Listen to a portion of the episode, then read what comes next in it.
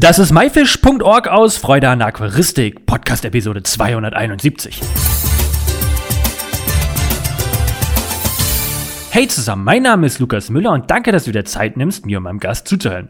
In der heutigen Episode geht es um den Aquarienbau. Ein sehr spannendes Thema, wie ich selber finde. Und hierfür habe ich den Silvio am Telefon. Hallo Silvio, schön, dass du hier bist. Wie geht's dir? Ja, hallo. Ja, mir geht's ganz gut. Ähm, ja, mir geht's super, Dankeschön. Das freut mich zu hören. Magst du dich einmal vorstellen, wer bist du und was machst du so? Ja, also mein Name ist Silvio Pönisch und ähm, ich habe hier ein kleines Aquaristikgeschäft in der Nähe von Bremen und das Hauptgeschäft liegt darin, äh, individuelle Aquarien zu bauen. Und wie bist du selber so zur Aquaristik gekommen? Ähm, ja, das hat ungefähr im Alter von zehn Jahren angefangen wo Papa dann mal gesagt hat, komm, wir bauen mal einen kleinen Teich. Und das war schon sehr interessant. Und wenn man mit Teich anfängt, ist es nicht weit zum Aquarium. Und da stellt man sich dann so ein kleines 60 Liter Aquarium auf. Und, und wenn man da Gefallen dran findet, so wie es bei mir war, ja, dann bleibt man dabei und dann werden die Aquarien immer größer, immer größer. Man lernt immer mehr dazu. Und ja, jetzt sind es mittlerweile schon über 30 Jahre, wo ich das mache. Und immer durchgehend Aquarien gehabt? Ähm, naja, wie es bei manchen so ist, halt nicht durchgehen. Ne? Dann ist mal, äh, die Wohnung passt nicht oder der Beruf passt nicht, wo man mal zwischendurch zwei, drei Jahre ausgesetzt hat. Aber ansonsten, ähm, ich sag mal, bis auf sieben Jahre komplett in den 30 Jahren durchweg, wo ich kein Aquarium hatte, ansonsten immer. Das klingt auf jeden Fall schon mal sehr gut. Du sagst, du hast ein Geschäft. Meistens ist es ja dann so, dass man dann zu Hause kein Aquarium stehen hat. Wie ist das bei dir? Ähm, ja, nicht ganz so. Wir haben im Badezimmer ein kleines Aquarium stehen mit 140 Liter und äh, bei mir im Keller habe ich noch eine Anlage stehen, die baue ich aber gerade um. Das waren mal aktuell 5000 Liter über mehrere Aquarien verteilt. Und was pflegst du da im Badezimmer und im Keller? Ähm, ja, im Badezimmer habe ich so gemischte Sachen, so ein paar Garnelchen, ein paar Entlergubis drin, sowas die Richtung, also wirklich nur ganz kleines Gesellschaftsaquarium, nichts Wildes. Und äh, ja, und im, im Keller größtenteils Malawi-Buntbarsche, Non-Bunas, Kaiserbuntbarsche, die ganze Richtung. Äh, das ist so ein bisschen mein Spezialgebiet, das mache ich schon sehr, sehr lange. Und im Laden habe ich ein bisschen Südamerika, so äh, äh, Rotkai-Buntbarsche, Kirsch, äh, Fahnenkirschfleck-Salmler, äh, so verschiedene Sachen, sage ich jetzt mal, ne? Du hast gesagt, dein Hauptgeschäft ist so Aquarienbau. Mhm. Wie wird man denn eigentlich so ein Aquariumbauer? Ja, da gibt es viele Möglichkeiten. Also direkt ein Lernberuf ist es ja nicht. Ich sage mal, wie es bei mir war. Bei mir war es einfach so, dass ähm, die Intention daraus entstanden ist, dass man immer als Aquarian natürlich viel in Aquarienläden unterwegs ist. Und da kennt jeder, da stehen die Kinder, die Eltern und dann sagt Mama, ich möchte ein Aquarium haben, ne, und da wird verkauft und gemacht und da wird halt immer Sachen eingepackt, auch wieder, die man meistens nicht braucht und dann fährt man nach Hause und dann räumt man das ein. Es sieht meistens nicht so schön aus, weil man keine Ahnung hat. Und da habe ich gesagt, ich mache eine Firma auf, um diesen Leuten zu helfen, die schlecht beraten werden, die keine Ahnung haben, damit die auch wirklich Freude an dem Aquarium haben. Und am Anfang hatte ich die Aquarien noch zugekauft aber irgendwann, wenn die auch Hochsaison haben, muss man dann auf ein Aquarium stellweise acht Wochen warten. Und das war mir einfach zu viel. Und da habe ich angefangen, selber rum, rumzuprobieren, ein Aquarium zu bauen, mit einem kleinen angefangen. Und dann hatte ich das Glück, einen Aquariumbauer kennenzulernen, der das über 30 Jahre schon gemacht hat, der dann in Rente gegangen ist. Und der hat mir dann ganz viele Tricks und Kniffe gezeigt, äh, wie man Aquarium baut. Und so bin ich dazugekommen. Das klingt da schon so ein bisschen nach Glück mit dem Aquarienbauer, der in Rente ja. gegangen ist. ja, das war wirklich ganz großes Glück. Also das muss man sagen. Dann habe ich durch Zufall mal auf einem Event kennengelernt und dann hat er sich ganz, ganz lange nicht gemeldet und auf einmal war er dann, hat er sich dann doch gemeldet gehabt und ja, das war also mehr als Glück. Ich habe auch seine Maschinen äh, geschenkt bekommen. Äh, Glas hat er mir ein bisschen äh, vererbt, sage ich jetzt mal. Und da habe ich echt viel gelernt und konnte mich dadurch auch weiterentwickeln. Und ja, das war echt, das war echt großes Glück. Seit wann baust du denn Aquarien selber und ist das denn eigentlich auch schwer? Ähm, ja, Aquarien selber bauen tue ich ungefähr Mitte, seit Mitte 2016. Ähm, Und naja, schwer, also grundsätzlich schwer ist es nicht. Also viele sagen immer, ja, vier Scheiben zusammenkleben, das war's. So einfach ist es dann auch nicht. Man muss halt schon diverse Dinge beachten. Ne? Man muss die DIN-Norm beachten, was die Glasstärke anbelangt. Man muss gucken, dass man immer sauber arbeitet, fettfrei arbeitet, ähm, dass, dass die, auch der, der Boden das trägt, die Unter Untergestelle, alles passt. Das muss man mit beachten. Und dann braucht man natürlich auch ein gutes Silikon. Da kann man ja auch nicht alles nehmen. Es gibt ja spezielle Aquariensilikone. Und auch da gibt es von Hersteller zu Hersteller Unterschiede. Aber wenn man so die, die Basics beachtet, ähm, ist es eigentlich nicht so schwer. Natürlich braucht man Übung dafür. Ja, also wie gesagt, mache das jetzt seit fast fünf Jahren. Und auch ich lerne noch dazu und werde immer wieder besser. Aber ansonsten, grundlegend so gesagt, ist es jetzt nicht so schwer. Du hast das Thema Untergestell angesprochen. Stellst du die auch her oder muss der Kunde das dementsprechend mitbringen? Nein, also ich sag mal, bei uns können wir von A bis Z eigentlich alles bekommen. Ja, also wir bauen die Untergestelle selber, meistens aus äh, Alu-Profilen, Item-Profilen, weil die sehr flexibel sind. Ja, man baut zum Beispiel ein Aquariumgestell, Aquarium drauf und man hat ja manchmal, dass man sagt, ach Mensch, ich möchte mich verkleinern oder ich möchte mich vergrößern. Dann ist es der Vorteil bei den Gestellen, man kann die verkleinern oder vergrößern und dem Aquarium anpassen. Wenn man einen Holzschrank hat, muss man immer wieder einen neuen Holz, einen Holzschrank kaufen. Ja, und das muss man bei unseren Sachen nicht. Die Frontpaneele, die kann man jederzeit austauschen oder, oder generell die Verkleidung von dem Aquarium kann man, kann man jederzeit austauschen. Und wenn man zum Beispiel ein neues Möbel hat und sagt, man wegen, ich habe weiß Hochglanzmöbel und habe ein Weiß-Hochglanz äh, Aquarium und dann steigt man auf Buche um, dann sieht das Weiß-Hochglanz nicht mehr so dazu, dann tauscht man die Frontpaneele aus und passt das Aquarium den Gegebenheiten an. Du hast auch die Größe mal kurz angesprochen. Wie groß kann man denn so ein Aquarium bei dir bauen lassen? Also, ich hatte gerade zufällig gestern eine Anfrage äh, von einem Kunde. Mh, hm, rein aus Glas ist bei sechs Meter Schluss. Sechs ja, Meter? Also, ja, Ja, also, weil die Scheiben kriege ich maximal in sechs Meter Länge, also aus einer Scheibe sechs Meter. Und ähm, man kann natürlich, wenn man sagt, man möchte es noch größer haben, was, was eigentlich fast unrealistisch ist, weil viele haben so viel Platz gar nicht. Aber dann könnte man natürlich auch mehrere Scheiben aneinander kleben. Von daher könnte man es fast beliebig groß machen.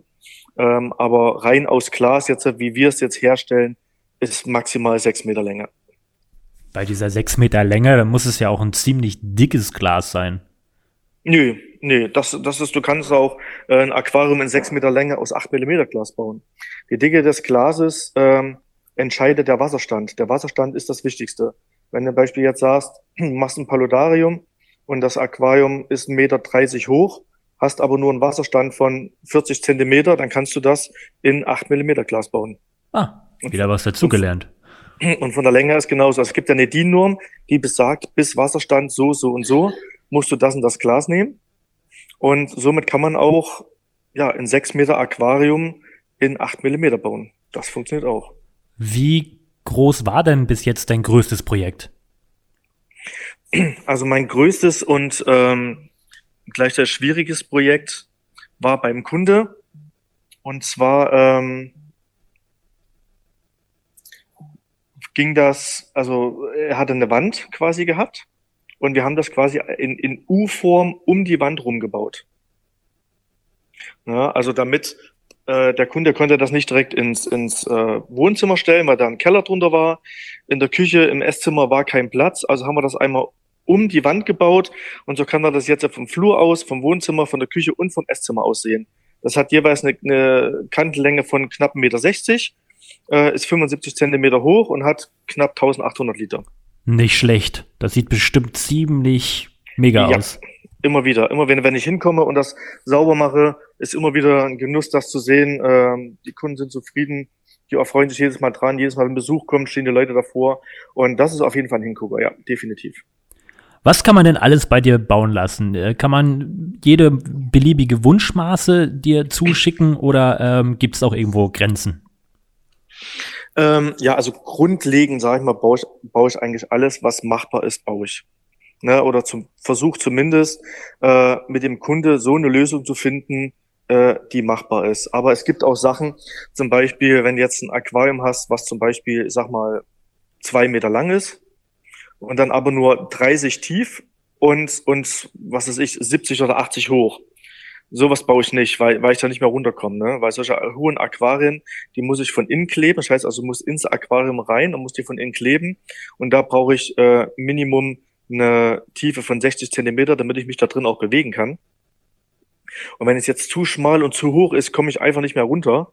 Und dann kann ich immer die Fuge ordentlich abziehen und das funktioniert nicht. Also irgendwo sind auch dann Grenzen des Machbaren, ähm, wo ich sage, da, da kommt man einfach nicht mehr runter, das kann man nicht mehr machen, das funktioniert nicht. Also das Kleinste, was ich jemals gebaut habe, was wirklich schon ein Akt war, das war 80 mal 80, 80 hoch. Das ist das Kleinste, was du gebaut hast? Nein, also vom, von, von der Höhe her, wo ich sage, Ach, von der Höhe, da kann ja. man, da kann man noch ordentlich, da kann man gerade so rein kriechen, sage ich jetzt mal von oben, man muss sich richtig rüberbeugen ähm, und kann dann gerade noch was machen. Ähm, aber das war schon wirklich sehr, sehr grenzwertig. Also das, ja, und das und, und kleinste, das kann man schwer sagen. Das kleinste, ich habe äh, mal Becken gebaut, die waren 30 mal 40 mal, mal 20. Ne, so, das war so mit das kleinste, was ich gebaut habe. Okay. Wie ist denn deine Meinung zu Weißglas und Floatglas? Verbaust du oh. auch beides?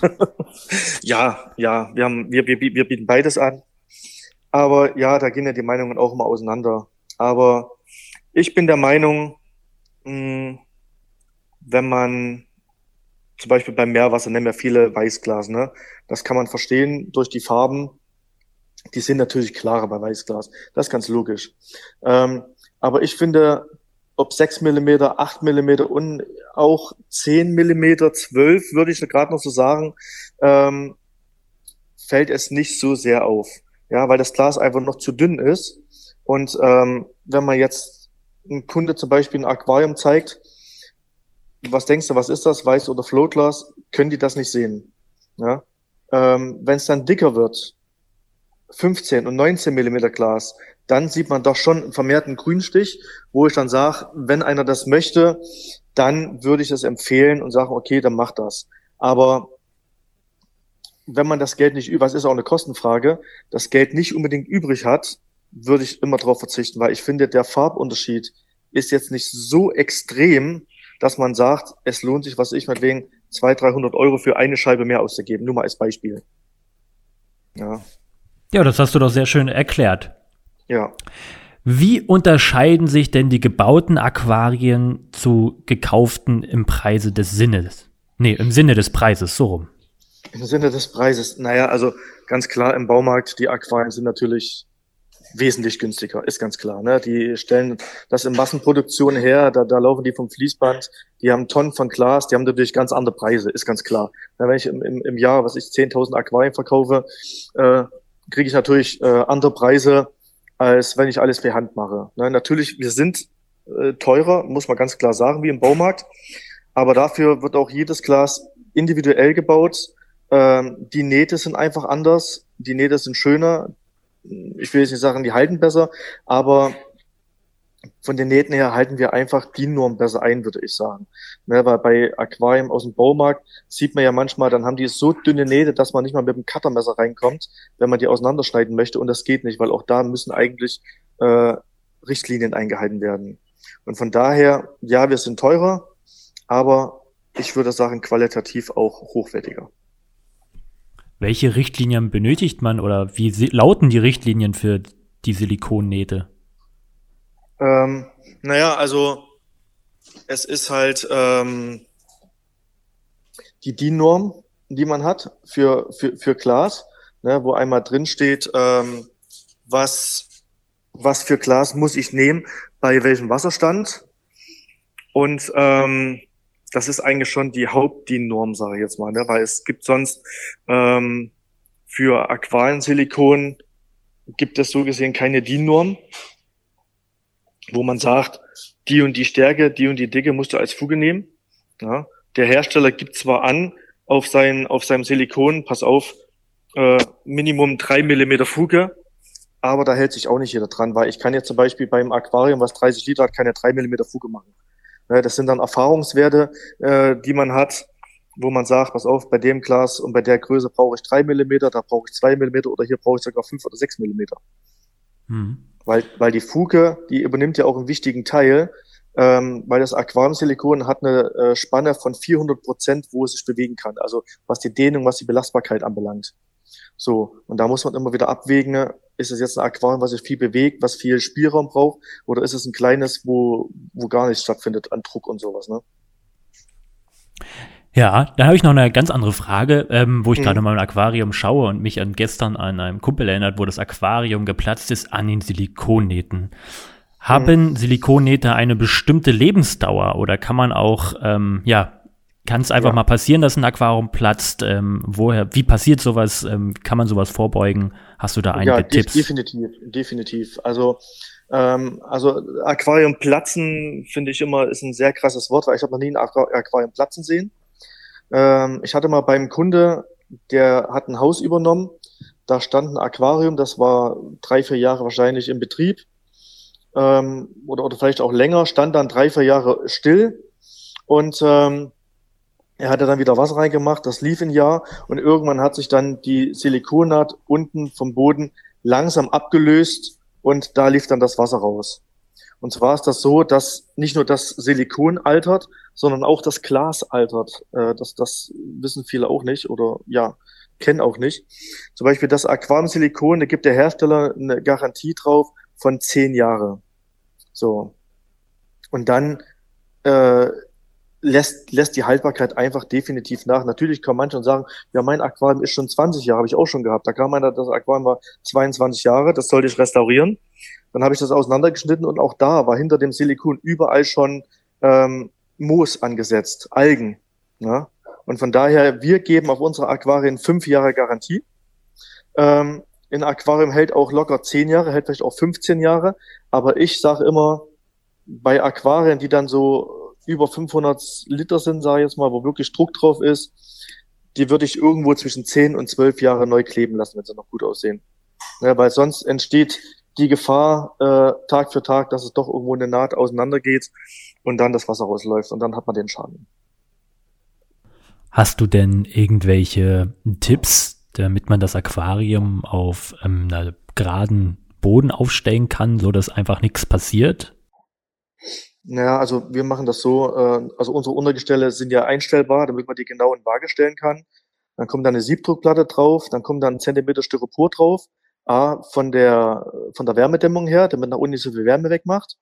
Und, ähm, und andererseits halt, um Sachen auszugleichen. Es gibt ja diese, diese dünnen Matten, sag ich mal, ne, diese Unterlegmatten, kennst du ja bestimmt, die man unter das Aquarium legen kann. Dafür bin ich jetzt nicht unbedingt so ein Freund, weil wenn du da ein Aquarium draufstellst, was, was eine Tonne wiegt, dann, dann quetscht die Matte auch zusammen und du hast zum Schluss nur noch, nur noch einen Millimeter, äh, sag ich mal, von der Matte übrig und das bringt rein gar nichts. Ne? Das ist keine richtige Wärmedämmung.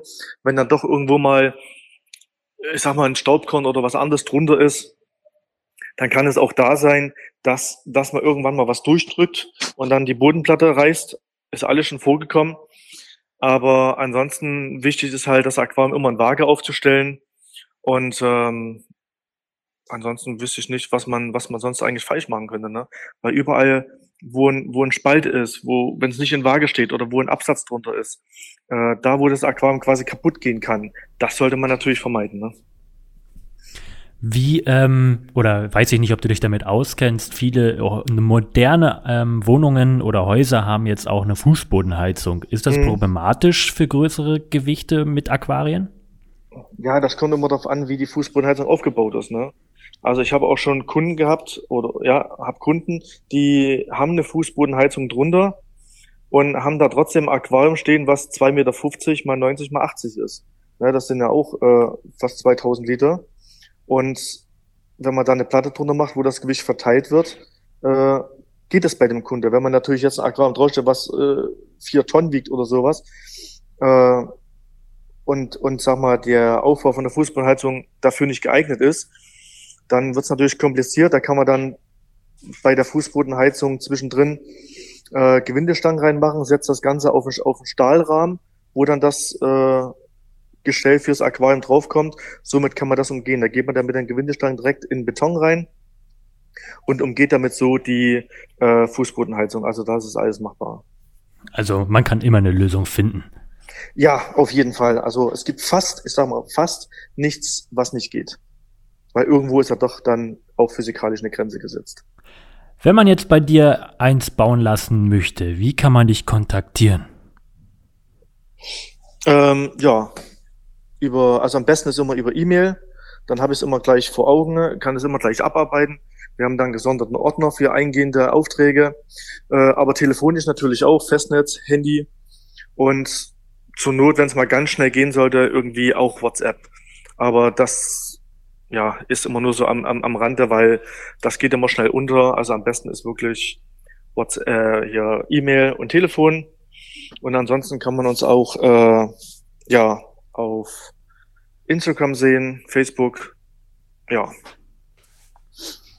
Hast du noch etwas, was du unseren Zuhörern auf den Weg geben möchtest? Was ich mit auf den Weg geben möchte? Ähm, naja, also vielleicht noch mal kurz noch was zu uns. Also bei uns ist wirklich so, dass, dass der Kunde wirklich noch im Mittelpunkt steht. Ne? Also wir, viele Firmen, wie gesagt, die, die verkaufen ja, weil sie Umsatz machen möchten. Das wollen wir natürlich auch, aber wir verkaufen dem Kunde nicht irgendeinen Müll, was er nicht braucht. Ja, also bei uns ist wirklich der Kunde steht im Mittelpunkt. Wir versuchen, die Ideen des Kunden umzusetzen, so gut es geht. Und, äh, und wenn der Kunde was haben möchte, wo wir der Meinung sind, das braucht man nicht oder das geht günstiger und ist genauso gut, dann kriegt er von uns auch die äh, faire Beratung und sagen, pass auf, nimm lieber das, das ist günstiger, das ist genau das Gleiche, das macht genau das Gleiche und kannst ein bisschen Geld sparen. Also so machen wir das. Sehr schön, Silvio. Vielen, vielen Dank. Das war mega, mega interessant und spannend, wie ich fand. Ich wünsche dir noch weiterhin viel, viel Erfolg und ähm, ja, vielleicht äh, lasse ich mir auch ein Aquarium bei dir bauen. Ja, super, wird mich freuen, hat auch sehr viel Spaß gemacht und vielen, vielen Dank. Das war myfish.org aus Freude an Aquaristik. Danke, dass du dir Zeit genommen hast, dir diesen anzuhören. Ich hoffe, du konntest einige Infos aus dieser Episode mitnehmen. Alle weiteren Infos zu dieser Episode mit Bildern und Links findest du wie immer unter www.my-fish.org slash Episode 271. Wir hören uns am nächsten Freitag wieder. Bleibt alle gesund. Tschüss, euer Lukas.